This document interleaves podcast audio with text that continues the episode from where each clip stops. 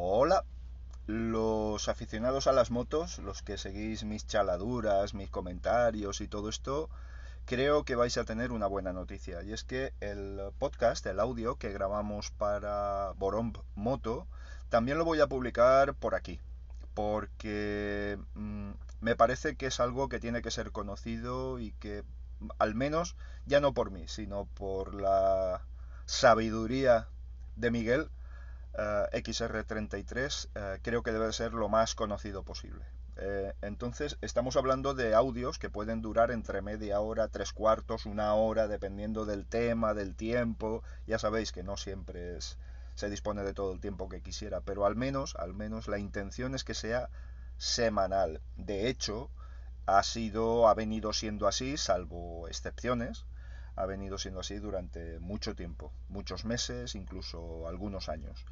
Así que nada, simplemente quería dejaros esto y que probablemente mañana ya publique el audio íntegro de la última charla que tuvimos. Quiero comentaros que solo se utilizan tecnologías libres. Esto quiere decir que la comunicación la hacemos por Jitsi, a través del de, Jitsi de la Asociación de Genio Linux Valencia, que funciona perfecto que el audio se extrae con OBS, es decir, toda la sesión se graba en OBS, eh, el audio se extrae con WinFF y eh, normalmente desde Boromb Moto se sube a archive.org y en este caso también lo voy a subir a Anchor. ¿De acuerdo? Así que nada, eh, espero que lo disfrutéis y ya os digo, si no es por escucharme a mí mis chaladuras, por lo menos a Miguel, que en el tema de competición, MotoGP, eh, Superbike, eh, etcétera, etcétera, pues es un tipo con una experiencia tremenda. Somos amigos desde hace oh, eh, 30 años fácilmente. Así que, vamos, es le conozco el pelaje, el poco pelaje que atesora, igual que yo y que es un tipo, un tipo increíble. Increíble. Si, si queréis tener una charla de motos, buscadlo porque el tipo es, es espectacular. Venga, ahí lo dejo. Hoy se ha publicado el segundo vídeo de los dos que tenía dedicados a las a los sistemas de empaquetado de, de aplicaciones más populares que son Snap y, y Flatpak. ¿De acuerdo? App Image lo voy a dejar por, por su obviedad, es decir, App Image simplemente se ejecuta y no tiene ningún tipo de instalación, desinstalación, etcétera, etcétera.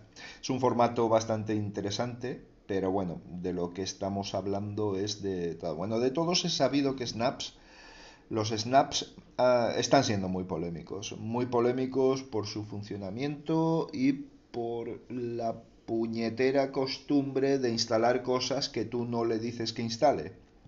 Lo cual eso está bastante, bastante mal. Incluso eh, que pienses que estás instalando un paquete de repositorio, un software de, un repositorio determinado y sin embargo te instale el snap.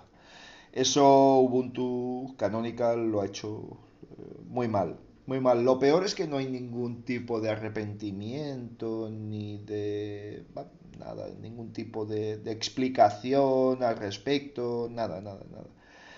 Estas son las cosas que están, que siempre han marcado a Ubuntu. Pero bueno, y yo he sido ubuntero siempre, pero claro, mm, al final uno se tiene que plantear determinadas cosas. Desde luego la desventaja, la gran ventaja de Snap es que tiene un montón de aplicaciones. La desventaja es que, eh, bueno, pues eh, al menos en mi caso estoy sufriendo ralentizaciones, funcionamientos erráticos y sobre todo que poquito a poquito te va llenando el sistema de cositas que tú no desearías. Sin embargo, Flatpak es todo lo contrario. El vídeo se titula, bueno, algo parecido que sí que sí, que Flatpak sí que sí. ¿Por qué digo esto? Pues porque, mira, eh, obtenido un rendimiento muy similar a, a instalar las aplicaciones del propio repo de Debian. Es decir, los arranques funcionan eh, muy bien, eh, el funcionamiento no se vuelve loco y desde luego con el tiempo no estoy notando ningún tipo de ralentización ni en el equipo ni en el propio software. Además de tenerlo integrado en la tienda, jolín, qué manía tengo con la tienda de aplicaciones. En el gestor, a ver un momento, sí, en el gestor de, aplicaciones de Nome, ¿no? Eh, puedes, eh, con un simple plugin, puedes, puedes instalar indistintamente las versiones de software que estén en los repos oficiales o a través de FlatHub, que siempre suelen ser las últimas. ¿Esto por qué es especialmente útil? Cuando no tienes problemas en el sistema, no te da más problemas que ventajas. Pues tiene la ventaja de que, bueno, puedes no instalar la versión que te propone Debian en cada una de sus versiones, sino instalar la de Flatpak y, oye, en el momento que te interese, que no te interese seguir, coges, desinstalas, y el sistema no se ha visto afectado de ninguna manera para nada.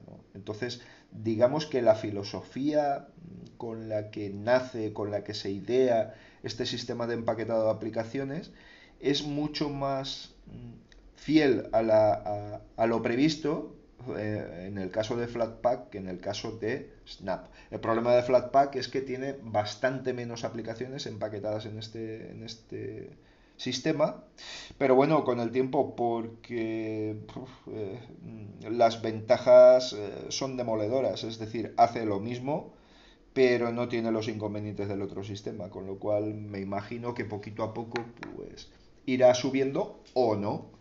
Todos tenemos claros que, claro que no siempre funcionan los mejores, los mejores eh, hardware, softwares, sistemas de este tipo,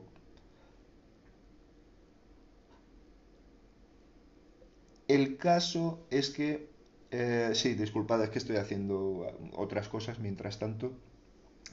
El caso es que, nada, esto de una u otra manera ha venido para quedarse porque, bueno, eh, es evidente que eh, resuelve de un plumazo que los desarrolladores tengan que desarrollar varias versiones de sus propias aplicaciones para que sean instalables y usables en, las diferentes ramas de, de GNU Linux. Así que nada, yo por mi parte muy contento con los Flatpaks. No me importa instalar muchos Flatpaks porque, oye, al menos en mi caso, con mi hardware y con mi sistema operativo, con mi sistema operativo no, mal dicho, con mi distribución, funciona perfectamente.